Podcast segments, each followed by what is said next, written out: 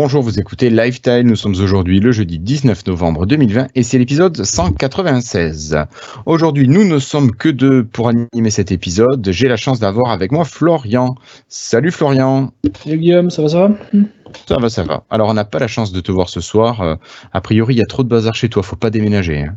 Ouais, ouais c'est pas le moment là. C'est un peu le merdique. Mais bon. Alors, ce soir, un épisode euh, peut-être pas trop long. On va parler de trois sujets. Premier sujet, on va vous parler du nouveau, nouveau entre guillemets, navigateur de Microsoft Edge en version Chromium. On va vous parler de Xbox pour faire le point sur la sortie euh, des nouvelles générations. Et enfin, on va vous parler de sécurité informatique avec Pluton. Non, rien à voir avec la mythologie. Ou la euh, planète.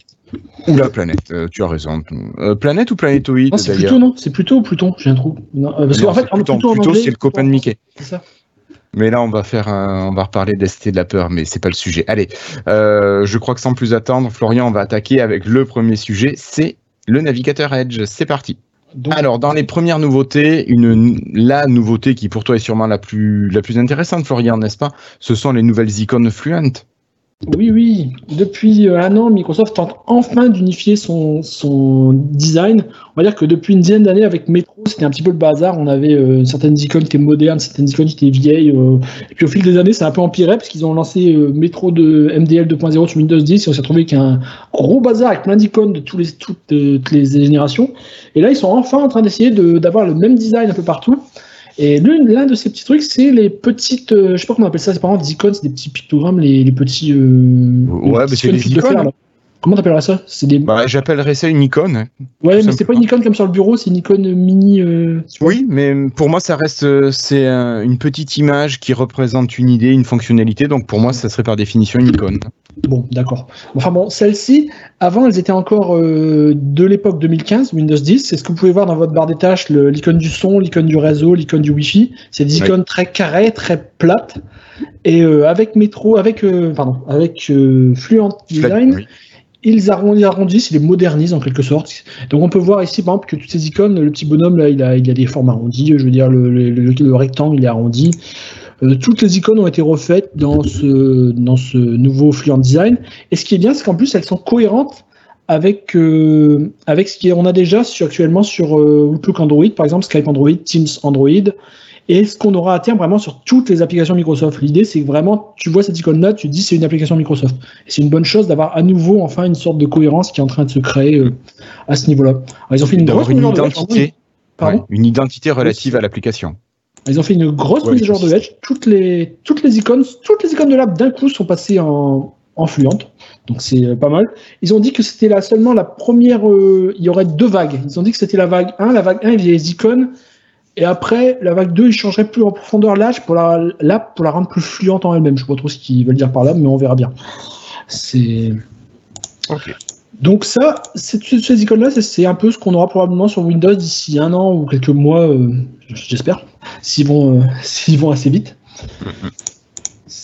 Oui, parce que euh, vous pouvez installer, vous pouvez avoir ces icônes, on ne l'a peut-être pas dit, Florian, sur Edge Canary et sur Edge Dev. Pour l'instant, c'est pas disponible pour le Edge de euh, Monsieur et Madame tout le monde, euh, le Edge qui est fourni avec le navigateur, avec euh, le système d'exploitation. D'ici un mois, ce sera pour tout le monde. Hein. Alors, oui, un mois ou deux. Alors, je crois que le Edge Beta est disponible toutes les six semaines en nouveauté. Et le Edge pour Monsieur et Madame tout le monde, le Legacy est peut-être un peu plus un peu plus lent encore. Oui, c'est possible. enfin bon, il n'y a pas non plus de nouveautés qui soient Bon, ce sont des icônes. À côté de ça, on a des choses un petit peu plus intéressantes. Florian, on a la possibilité euh, de lire les PDF en, directement dans le navigateur. Bon, ça, c'est quelque chose qui se fait dans tous les navigateurs. Est-ce que tu peux nous mettre un petit PDF ou est-ce que tu veux que je partage mon écran? J'ai l'un qui est prêt. Voilà, bon, j'ai lancé un PDF au pif. Tu étais prêt. Non, j'étais pas prêt. J'ai testé PDF sur, sur, sur Bing et puis j'ai pas le truc. Et donc là-dessus, Là, c'est mon thème dark. Désolé, c'est normal qu'il est dark. Ce serait un peu plus normal comme ça. Donc là, euh, vous pouvez bien sûr le lire normalement, mais vous, pouvez aussi l'éditer. Comment je fais ça? Enfin, l'éditer, l'annoter plutôt que l'éditer. Vous pouvez rajouter pas mal de petites choses. Euh, vous avez de nouvelles fonctionnalités d'édition, voilà, qui sont arrivées. Alors, que ce soit au stylet, si vous avez une surface ou une tablette euh, graphique. Ben, vas-y. Donc c'est l'occasion de, de tester. Alors, moi, j'avoue, je le fais directement sur la surface avec Dropboard PDF.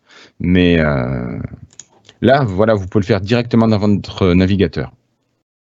D'accord.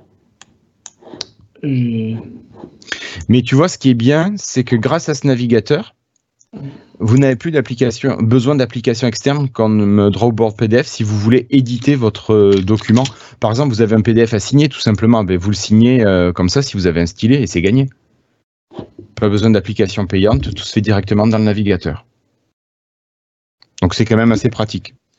Euh, à côté de ça, on a des, petites mises à jour de sécurité, Florian, qui sont arrivées, euh, notamment avec euh, une meilleure gestion des délais, des, délais d'expiration des cookies, des pages, où on va vous demander plus fréquemment de, enfin, la sécurité va être vérifiée plus fréquemment. Voilà. Bon, pour ceux qui utiliseraient encore des fonctionnalités de IE, Edge va intégrer maintenant IE de manière beaucoup plus euh, poussé, donc vous n'aurez plus besoin de lancer IE pour utiliser ces fonctionnalités. Évidemment, vous avez beaucoup de corrections de bugs qui arrivent là dans les dernières nouvelles. Mais il y a deux choses moi que j'ai trouvé assez sympa, Florian. Euh, je vais te remettre en partage d'écran. C'est euh, en premier lieu la synchronisation de l'historique que vous avez entre vos machines qui utilisent Edge. Donc ça peut être les ordinateurs, ça peut être une tablette, ça peut être votre smartphone. Donc là, euh, il va falloir aller l'activer. Alors, je sais pas si tu peux montrer comment l'activer, Florian. Bah, je vais regarder. Après, euh, où est-ce que c'est ça Alors, non, moi, je, ne suis pas passé par là. Tu vas bien loin pour euh, peu de choses, finalement. Alors, tu vas sortir de là, tu vas aller sur une page, une, page web, n'importe laquelle. Par exemple, tu as la première page qui a l'air pas mal de Lifestyle. Très bonne page. Parfait. Très bonne page. alors, tu vas cliquer sur les trois petits points qui sont complètement à droite, à côté de. Voilà. Euh, non, clic droit, pardon. Et tu fais personnaliser la barre d'outils. Si tu fais un clic droit sur les trois petits points. Ah, je connaissais même pas ça. Voilà. Tu ah peux personnaliser ta barre d'outils. Et là, tu peux activer euh, le bouton d'historique, par exemple. Tac. Et tu peux aussi euh, ah, activer le bouton de capture d'écran. D'accord, je savais pas qu'il y avait un bouton là. Et partage aussi, tiens. Et le partage si tu ne l'as pas déjà activé. Il y a du monde là-bas maintenant. Ouais, alors effectivement, ça fait un petit peu de monde, mais euh, après, à régler en fonction de vos utilisations. Et donc maintenant, euh, vous avez le mode euh, historique partagé. Et ça, vous avez les onglets qui s'affichent à partir, qui viennent d'autres appareils, quand vous utilisez plusieurs appareils avec Edge. Attends, attends genre que je ne parle pas logique, c'est quoi l'historique, c'est ça? Non, c'est favori ça? Non, c'est le rond avec la flèche qui va en arrière, qui remonte le temps. Je l'ai pas? Euh, tu, je crois que tu l'as enlevé tout à l'heure. Ah bon, désolé. On retourne en voir. Ah oui, tu as raison. En fait, c'est juste c'est pas bien aligné, j'ai l'impression. Ça, ça, me paraît difficile. En fait, c'est tellement loin que j'ai du mal à voir l'alignement. Oui, je, partage ton avis là-dessus. Et voilà, ça y est, tu l'as retrouvé, ton icône. Ok, ok. Donc l'historique qui est ici, ok, ça fonctionne. Bon, voilà. Là, ça marche pas, mais ok, d'accord. Voilà, donc là, vous retrouvez euh, les 25 derniers onglets qui ont été ouverts, pas plus. Alors, je sais pas si dans l'avenir, il y en aura plus, mais euh, à voir. Déjà, ça permet quand même de voir venir. Quand on passe par exemple de son smartphone au PC, ça peut être pratique. Une autre fonctionnalité, Florian, tant que tu es là, tu peux montrer, c'est la possibilité de faire des captures d'écran. Alors, on peut faire des captures d'écran maintenant des pages web de manière super simple. Alors, vous avez l'outil là qui s'est affiché. Alors, toi, tu passes par là, mais tu as maintenant. Alors là, tu fais ah une capture d'écran partielle où tu sélectionnes. Et oui, tu n'avais pas le bouton. Mais maintenant, tu as le bouton, donc tu vas le chercher directement dans la barre des tâches. Et tu peux donc choisir soit une zone que tu veux capturer. Et donc là, vous avez un éditeur euh, simpliste de d'images, mais ça marche. Et voilà, paf.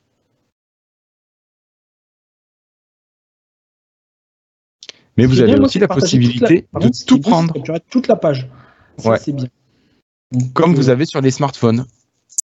Voilà. Et là, j'ai vraiment la page entière, tout un esquivage qu'en bas. Ça, c'est cool.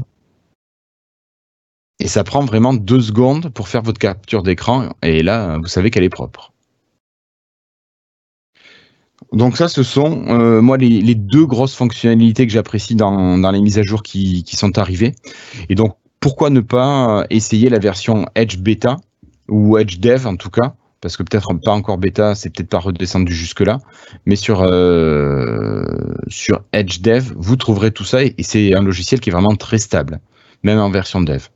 Alors là, tu voulais nous montrer, Florian, une petite fonctionnalité euh, qui est en lien avec ce qu'on appelle les Progressive Web Apps. Ce sont ces applications, en fait, ces sites web encapsulés sous forme d'application. Et là, euh, tu veux nous montrer comment l'installer tout simplement sous forme d'application.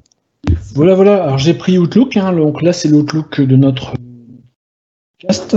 Mais bon, ça marche avec n'importe quel, euh, n'importe quel Outlook, hein, votre compte Microsoft, n'importe lequel. Vous allez sur outlook.com, vous y êtes dessus. Et donc, la, euh, Edge détecte que cette application-là, que ce site peut être installé comme application, c'est-à-dire qu'on peut avoir un service worker qui va tourner sur notre machine et qui pourra euh, afficher des notifications comme une vraie application. Mm-hmm. Et donc, il y a un petit bouton qui apparaît qui nous propose de l'installer. Donc voilà, installer Outlook. Il nous propose d'installer comme application. Il va se, il va, il aura sa propre fenêtre, euh, s'intégrer dans Windows. Voilà. Alors là, évidemment, il va sauter parce que je pense que voilà, il faut que je partage juste, change de partage d'écran, il n'y a pas une seconde, je pense. Oui. Euh, oui, parce qu'il a exclu ta fenêtre. non, c'est plus, c'est plus il est plus dans Edge dans, dans sa. Dans, ah, il est plus dans cette fenêtre Edge, mais c'est toujours Edge qui est le moteur de rendu de l'application. Et donc on voit maintenant, c'est clairement une application. Euh, ça ressemble à une application euh, comme une autre. Hein, ça ressemble plus à une, à une fenêtre de Edge. C'est une application qui a ses, qui a ses notifications, qui a ses qui fonctionne comme une application euh, normale. Alors là, tu as vraiment montré un site web qui est pensé pour devenir une PWA. Oui, c'est le, c'est le, c'est, Outlook. Hein, c'est voilà. Microsoft le fait pour. Twitter marche aussi parfaitement. Hein. Twitter est pensé pour faire, euh, pour être une PWA. D'ailleurs, leur application est une PWA. Oui, maintenant, maintenant, c'est, c'en est une de, de base. Donc, hum. c'est la, mais cette fonctionnalité, là, Florian, euh, d'installer un site web en tant qu'application, c'est quelque chose qui fonctionne pour tous les sites web. Oui, vous pouvez très bien installer tout ce que vous voulez. Donc là, tu reviens sur le, le contenu, voilà, de ton si je vais par exemple sur, euh, sur YouTube, qui est pas du tout un. Google n'a pas transformé du ça en PWA du tout, ben si on veut, on peut quand même forcer en faisant fichier. Euh, pas fichier, c'est pas fichier, je suis en 1990 dans ma tête. Trois petits points, application, installer cette, ce site comme une application, et là il va nous, il va nous installer donc le, le site dans une fenêtre, euh, comme on a vu tout à l'heure, ce sera identique. Sauf qu'il n'y aura pas de notification, il n'y aura pas de, il y aura pas d'intégration Windows avancée. Ce sera juste un site web dans une app, si on veut. Mais ça reste très pratique. Moi, je le fais souvent avec YouTube, par exemple. Je sais pas toi ce que tu fais avec quoi. Euh, moi, je le fais avec certains services euh, où j'ai pas envie de m'identifier à chaque fois. Euh, c'est plus des services pro en fait dont je me sers en application. La messagerie pro qui est pourrie d'habitude que tu, tu, peux pas intégrer de manière correcte à Outlook ou, ou des choses comme ça. Euh, donc là, je les mets en application. Je trouve ça plus facile à gérer. Dans les nouveautés, je pense à ça, un truc dont on n'avait pas parlé tout à l'heure, cette petite sidebar là, quand tu fais une recherche maintenant. Je sais pas si tu à l'écran. Pardon? Euh, je disais que je te remettais à l'écran parce que je t'avais enlevé de, de l'écran. Alors, euh, non, celle-là, je ne je l'utilise pas. Je l'ai vu dans les news. quand tu fais une recherche en un mot, tu peux faire rechercher test dans la sidebar et pouf, ça t'ouvre Bing avec, avec avec. Euh... avec ta recherche, le mot qui était surligné. Ta recherche, tout ça, c'est un petit truc sympa, je trouve. Bon, c'est pour. Mais c'est quelque chose qu'on avait déjà avec Cortana à l'époque. On pouvait rechercher avec Cortana. Ça remplace un peu ça. C'est. Voilà. Dans... Alors, dans les autres fonctionnalités, Florian, est-ce que tu nous montrerais comment lancer une application, un site web que vous avez installé en application au démarrage, s'il te plaît? Mais oui, ça. Alors pour ça, il y a. En fait, si on va dans la page edge flags, on a toutes les, euh, toutes les fonctionnalités que Microsoft est en train de tester en fait, mais qui n'a pas forcément activé dans le navigateur, mais qu'on peut installer manuellement si on veut, euh, si on veut euh, nous-mêmes. Et donc si on cherche PWA, on a plein de petites options pour les PWA. par exemple, desktop PWA, desktop PWA, je ne vais pas le dire à moitié en anglais, c'est pas grave. PWA Icon Shortcuts Menu. Donc euh, ça, c'est juste pour que... Alors ça, ça marche plus. Je voulais le montrer, mais ça marche plus. Là, je sais pas pourquoi, mais ça marchait avant. Euh, si on installe Twitter, par exemple, PWA, et qu'on l'accroche sur la barre des tâches, on fait clic droit, on a par exemple l'option euh, créer un tweet. Tout de suite qui apparaît là. Ça, ça, ça, ajoute des raccourcis dans le dans le dans l'icône qu'on accroche sur la barre des tâches. Là, pour une fois, ça ne marche plus. Je sais pas pourquoi. C'est pas. Je crois qu'ils activent, ils activent les trucs selon les jours. On peut également euh, forcer les, les, PWA, par exemple, à démarrer au, démarrage de l'OS si on veut lancer les applications automatiquement. Et une petite option qui est marrante, qui ne sert pas à grand chose pour l'instant, mais il y a une option pour migrer automatiquement les PWA vers la version du store. Alors ça veut dire qu'à terme, ils vont mettre des PWA Edge sur le store et que automatiquement, quand on va euh, installer une PWA, ça va installer la version qui sera sur Windows Store plutôt que celle qui fait tourner par Edge. Donc je sais pas, ça peut, euh, ils essaient d'intégrer ça un peu plus euh, ici et là. Mais je pense que pour les développeurs, c'est peut-être plus facile de gérer les mises à jour comme ça directement à travers le site web si, si c'est automatiquement repris ensuite euh, dans la PWA et envoyé sur le store. Un autre truc que je voulais montrer également, c'est Enable Share Targets. Ça peut être intéressant pour les gens. Par exemple, si vous installez Twitter et que vous activez ça, euh, vous pouvez partager une image euh, depuis l'application image, faire partager euh, vers Twitter. Bah, partager vers, ça ouvre toutes les applications. Et là, vous arrivez à PWA Twitter qui apparaîtra. Et donc, elle fonctionnera comme une application classique. D'accord. Ça peut être intéressant également, c'est des petits trucs, hein, mais bon, y a, ça montre qu'ils sont intégrés. Petit à petit, ils essayent de d'effacer de plus en plus la frontière entre applications web et applications natives. D'accord. Ok. dans juste un dernier petit truc que je voulais juste montrer, on peut utiliser Media Foundation, je sais plus c'était, je crois, enfin, euh, je sais peut-être pas là, je sais plus, mais il y a une option quelque part pour que utiliser directement le, le, back-end vidéo de Windows pour gérer les vidéos plutôt que, bah, que le navigateur. Donc c'est censé pour euh, c'est, censé avoir censé avoir des meilleurs un meilleur rendement. Alors c'est encore en bêta, c'est pas activé, mais c'est quelque part dans les flags, je sais plus où c'était. Et euh, et donc ça montre vraiment qu'ils essayent de plus en plus de rendre ça natif en fait. Les PWA natifs, c'est la même chose pour Microsoft à long terme. C'est, ce sera une application en fait. Il n'y aura pas vraiment à réfléchir plus que ça. C'est ça.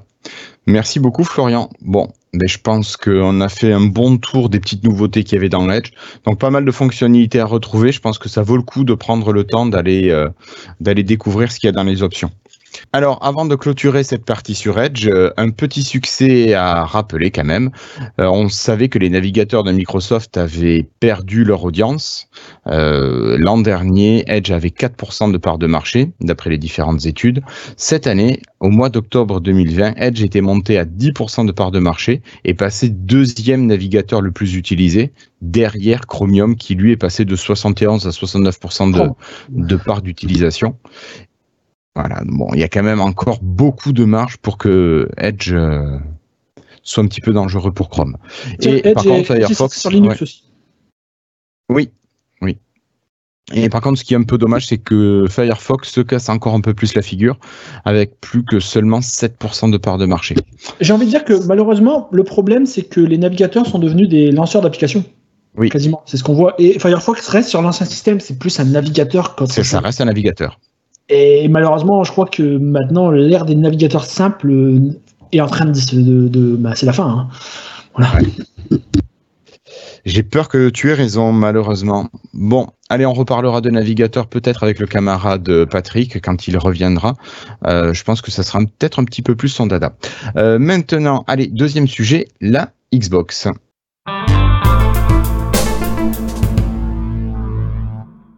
Alors, ça fait déjà depuis le 10 novembre, donc 9 jours que les consoles de nouvelle génération sont sorties, en tout cas chez Microsoft, en ce qui nous intéresse. Et euh, Phil Spencer s'est exprimé, a donné quelques interviews. Il a notamment annoncé qu'il ne communiquerait pas les chiffres de vente de hardware de consoles il se contentera de vanter les, les les, les parts d'utilisation euh, des services euh, Xbox Live, des abonnements Game Pass et Game Pass Ultimate. Donc là, pour l'instant, euh, on n'en saura pas plus. voilà, donc on saura le nombre d'abonnements et le nombre de joueurs actifs sur le Xbox Live. les premiers jours de vente ont été très bons, question Xbox. Ça, tu t'en doutes, Florian et euh, ce qu'on a appris qui pouvait être assez intéressant, c'est que lors du premier jour de vente, donc le, 10 novembre, il y a eu 70% des consoles qui ont été vendues avec un abonnement Game Pass. Donc ça montre bien l'engouement, je pense, de pas mal de joueurs euh, pour cette manière de consommer du jeu vidéo, donc par abonnement et avoir un catalogue assez fourni. C'est un peu l'évolution naturelle des choses. Hein. Je veux dire, finalement, on se demande si la, première Xbox qui a tenté de faire le cloud n'était pas juste un tout petit peu trop tôt. Mais peut-être. Peut-être. Mais tu vois, c'est pas le cas chez Sony. Là, chez Sony, il n'y a pas d'abonnement comme ça, qui sont équivalents en, puissance et en force de catalogue. Ah bon Ils ont pas un truc en ligne Ils, ont des trucs en ligne, mais pas aussi fort que le, que le Game Pass de Microsoft. En fait, on peut pas tout faire, on peut pas tout jouer en ligne, contrairement à Microsoft, c'est ça? Enfin, On peut pas tout jouer en streaming. Mais. Alors, en streaming, euh, alors euh, là, il faudrait plutôt demander la question. Je, mais moi, tu vois, je pensais plus vraiment le. Je mélange deux choses. Je mélange le Tu mélanges le xCloud et le Game Pass avec le catalogue de jeux. Donc, euh, moi, ce que je te disais, c'est que Microsoft, par le Game Pass, t'offre plus de 200 jeux pour un abonnement de 12 euros par mois euh, avec la version Ultimate. Donc tu peux jouer et sur console et sur PC. Alors que toi, tu parles plutôt de xCloud, c'est le streaming de jeux en ligne. Mais voilà. Microsoft est bien en avant. Bah, je, pense oui que là-dessus euh, ils sont plutôt en avant. Et d'ailleurs Phil Spencer faisait plus de comparaisons avec euh, Stadia de Google et Luna d'Amazon plutôt qu'avec Sony et Nintendo tu vois, qui sont des concurrents plutôt sur la partie hardware. Là, lui, se tourne, il, regardait plutôt sur le, côté cloud parce que j'imagine que pour lui, ce qu'il voit, c'est que l'avenir, c'est plutôt le cloud gaming avec le streaming de jeux vidéo. Je pense que c'est pas une analyse qui est bête actuellement euh, dans la manière de consommer des gens. Euh, voilà, moi sinon une petite information aussi, on sait que Microsoft se tourne un petit peu vers le Japon pour euh, regarder vers des nouveaux studios, pas forcément en achat pour l'instant, mais plutôt en partenariat. Euh, pareil, Phil Spencer a dit qu'il ne comptait pas acheter pour l'instant de, de studios japonais, contrairement à ce qu'avait dit Bloomberg, mais qu'il pensait plutôt à du partenariat ou qu'il serait intéressé de travailler avec certains studios. Voilà. Et euh, Florian, tu sais pour qui, qui c'est qui a craqué pour la Xbox euh, Series S, toi? Euh, Pas moi. Non, pas toi, d'accord. Mais au niveau des gens qui l'ont acheté, il semblerait que ce soit plutôt des joueurs qui arrivent dans l'univers Xbox pour l'instant. Donc des, des, gens qui ont envie de jouer, des gens qui n'ont pas forcément envie d'avoir de la 4K ou qui n'ont pas besoin d'avoir de la 4K pour jouer. Donc ça peut être quand même quelque chose bah, d'assez intéressant de voir ça finalement, une console qui, qui marche bien. Bon, on rappelle, hein, cette Xbox Series S n'a pas de, de, lecteur optique, donc vous ne pourrez pas vous en servir comme lecteur de DVD, de Blu-ray ou pour installer les jeux que vous auriez pu acheter en physique. Hmm. Donc toi, c'est pas pour toi ça. Bah, ça dépend en fait. Euh, de plus en plus, moi, je, je, passe quand même au dématérialisé. Hein. C'est juste que j'aime pas le concept d'abonnement en fait. C'est plus le concept d'abonnement qui me gêne que le concept de dématérialisé. D'accord. Donc toi, tu préfères aller acheter des jeux sur GOG, par exemple, où tu vas garder ton jeu en numérique et au moins après tu peux en faire ce que tu veux. voilà, et, après, par contre, l'avantage, c'est vrai que quand tu achètes actuellement, euh, je crois que chez Microsoft, maintenant, quand tu achètes un jeu, tu peux jouer sur PC aussi, tu peux jouer partout. Parce que c'est quelque chose que j'aimais pas trop non plus quand c'était lié à une machine, par exemple, chez Nintendo, tu acheté un truc Virtual Console, tu sais que dans 10 ans, il n'existe plus le truc que tu as acheté. Euh, c'était, c'était, mais bon, Nintendo sont très mauvais là-dessus. Je pense que chez Microsoft, c'est quand même un peu plus. Euh, mais tu vois que de toute façon, tous les jeux que tu as achetés il y a 10 ans, euh, ils, marchent encore maintenant. Si tu les avais achetés et s'ils sont liés à ton compte euh, Microsoft, évidemment. Oui, voilà, c'est clairement. Et, mais ce qui est bien, c'est que maintenant, en plus, ils sont pas liés à une seule console. Ils sont liés, tu peux jouer sur PC. À ton compte. Ça, c'est. Ouais. C'est lié à ton compte et pas à la machine. Donc, tu peux y jouer n'importe où. Euh, pour continuer, une dernière petite information. Alors, c'est l'application euh, Xbox Game Streaming qui a sorti le bout de son nez, alors peut-être de manière inopportune. Elle a été repérée sur le, Microsoft Store espagnol. Donc, je sais que chez Frandroid, ils ont récupéré l'APK euh, pour le tester. Donc, ils peuvent, ils ont pu streamer les différentes consoles alors ils ont, euh, je crois, testé toutes les consoles, donc la Xbox One et euh, les séries S et X. Donc ça, ça marche. Euh, on peut streamer les, trois consoles vers l'application. Et par contre, ce qui ne marchait pas parce qu'il y avait besoin d'un code, c'était le xCloud. Mais bon, on peut imaginer que ça va arriver assez rapidement. Et donc cette application, ce Xbox Game Streaming, lui, il est nécessaire si on veut streamer les jeux des consoles séries S et X vers euh, votre PC. Alors qu'actuellement, si on a une Xbox One, on peut la streamer euh, avec l'application Xbox vers le PC de manière euh, très simple. Est-ce que ça veut dire que avant, parce qu'avant j'ai l'impression que ça fonctionnait entièrement via le réseau local. Oui.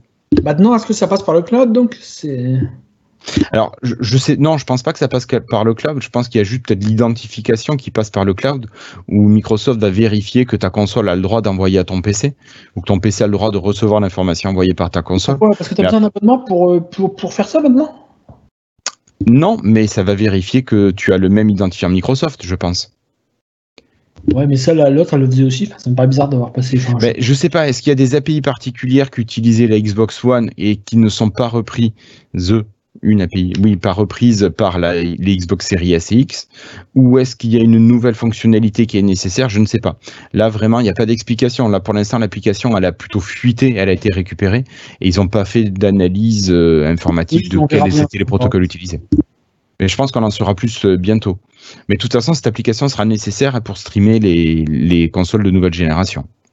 Euh, Florian, on va terminer avec la partie sécurité informatique.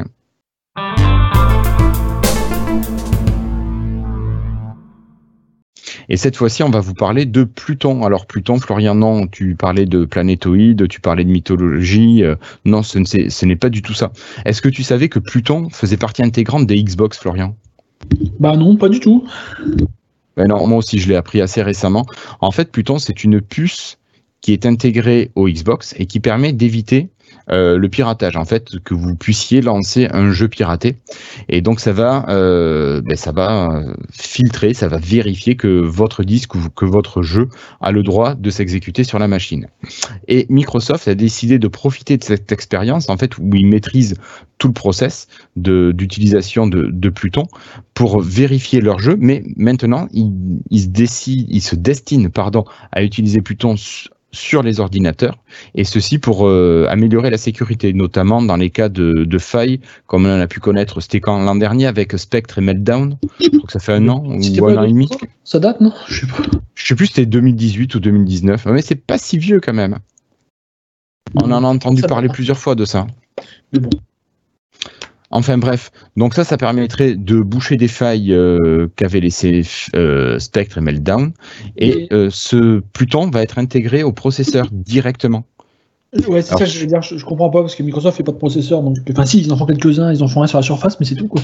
Voilà. Alors, Microsoft a alors, en tout cas, il a développé seul ou en partenariat, ça je suis pas dans le secret des dieux, mais ce processeur Pluton, en fait c'est une partie de processeur qui va être intégrée au processeur parce que actuellement Microsoft travaille avec Intel, ils vont travailler aussi avec AMD et Qualcomm pour mettre en place Pluton euh, à l'intérieur des puces de nouvelle génération.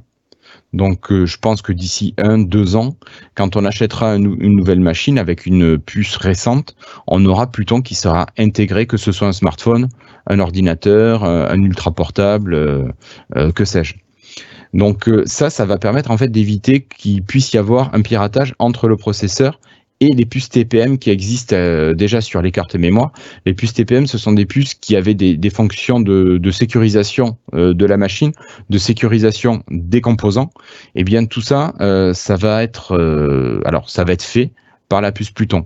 Donc l'avantage, c'est vraiment que ça ira directement, euh, ça restera dans le processeur au niveau de la vérification. Donc ça va marcher euh, pour euh, la protection des composants à l'intérieur de la machine. Alors ça, je me demande vraiment comment ça marche techniquement, mais aussi pour tout ce qui est reconnaissance grâce à Windows Hello, où là, ça sera vérifié grâce à Pluton.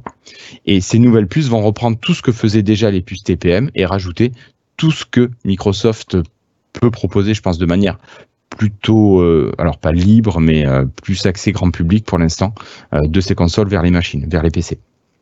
Voilà. Et donc, bien sûr, comme ça sera lié à Microsoft, on aura droit à des possibles patchs du mardi une fois par mois. Donc, normalement, les puces resteront à jour à ce niveau-là. Voilà, voilà. Et qu'est-ce que j'ai? Oui, on aura aussi Linux qui devrait euh, pouvoir bénéficier de, de ces puces Pluton, notamment, enfin on le sait parce que Azure utilise des systèmes Linux et qui bénéficient déjà d'équivalents à Pluton. Donc euh, il n'y a aucune raison que ça puisse pas arriver sur, euh, sur les Linux de manière simple. Voilà Florian. Des questions?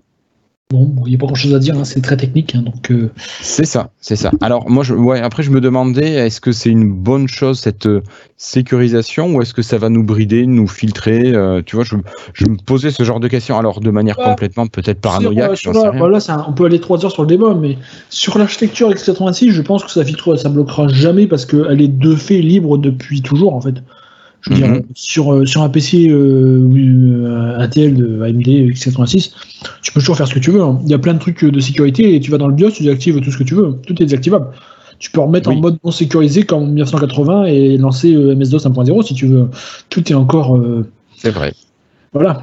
Euh, tandis que par contre, sur tout ce qui est euh, ARM, je- là, je trouve que la sécurité, elle est souvent euh, forcée. Enfin, forcée, c'est bien et mal parce que souvent, tu achètes un appareil, genre, tu achètes un appareil Windows sur ARM, tu peux pas. euh, bah, J'ai vu des gens qui n'arrivent même pas à réinstaller Windows tellement le truc, s'ils pétaient leur Windows, ils n'arrivent même pas à le réinstaller tellement le truc qui est fermé.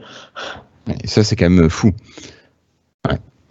Et, et donc, euh, j'ai l'impression que ces systèmes-là, ils sont pensés plus comme des smartphones pour l'instant, qui sont très, euh, très, euh, très verrouillés. Tu réinstalles pas ton système, Ouais. tu n'en changes pas. Bon, après, euh, mais là, c'est pas du tout, c'est pas plutôt en tour en ça, c'est vraiment le. c'est On, on verra bien où on va dans le futur avec Apple qui est passé à l'ARM. On verra peut-être que peut-être que Microsoft va suivre un peu plus. Mm. Peut-être qu'il y aura plus de PC ARM, mais vu qu'ARM c'est quand même pas un truc standardisé, je vois pas comment on pourrait avoir un système aussi ouvert qu'X86. On... Alors là, franchement, je crois qu'on pourrait faire un freestyle entier de... avec tout le monde là-dessus un jour si ça intéresse. Ouais. Sur le... Ça serait un bon, bon sujet d'ailleurs, je sais pas ce que t'en penses. Ben, je pense que je suis d'accord, mais ça serait bien de se remettre les M-Story aussi en tête parce que tu as pas mal parlé des, des architectures euh, x86. Oui, euh, faudrait parler. aussi d'ARM. Quand je- Ouais. quand j'aurai le temps de les faire. Bientôt, bientôt. J'espère. J'espère. Ouais. Euh, ok, ben on garde ça, on se met ça sous le coude pour un futur freetail. Je pense qu'on a quelques amateurs de, de sécurité ou en tout cas qui aimeront en parler. Bon, mais Florian, je pense qu'on n'a rien de plus à rajouter pour cette période qui est quand même un petit peu creuse au niveau de l'actualité Microsoft. C'est dommage, hein, on ne s'éclate pas comme on a pu le faire euh, il y a encore quelques semaines. hein. Ou quelques années. Ou quel... Oui, bon, je remonte pas jusque-là, sinon on pourra se refaire un freetail sur les Windows Phone s'il y, be- y a besoin. Voilà, allez. Bon, mais je vous remercie toutes et tous de nous avoir suivis. Je vous donne rendez-vous, alors peut-être pas la semaine prochaine, parce que j'ai vraiment peur que l'actualité soit pas assez chargée pour qu'on vous fasse un épisode d'au moins 30 minutes. Euh, mais allez, on se donne rendez-vous dans 15 jours. Portez-vous bien. Et puis à très bientôt. Salut tout le monde, ciao.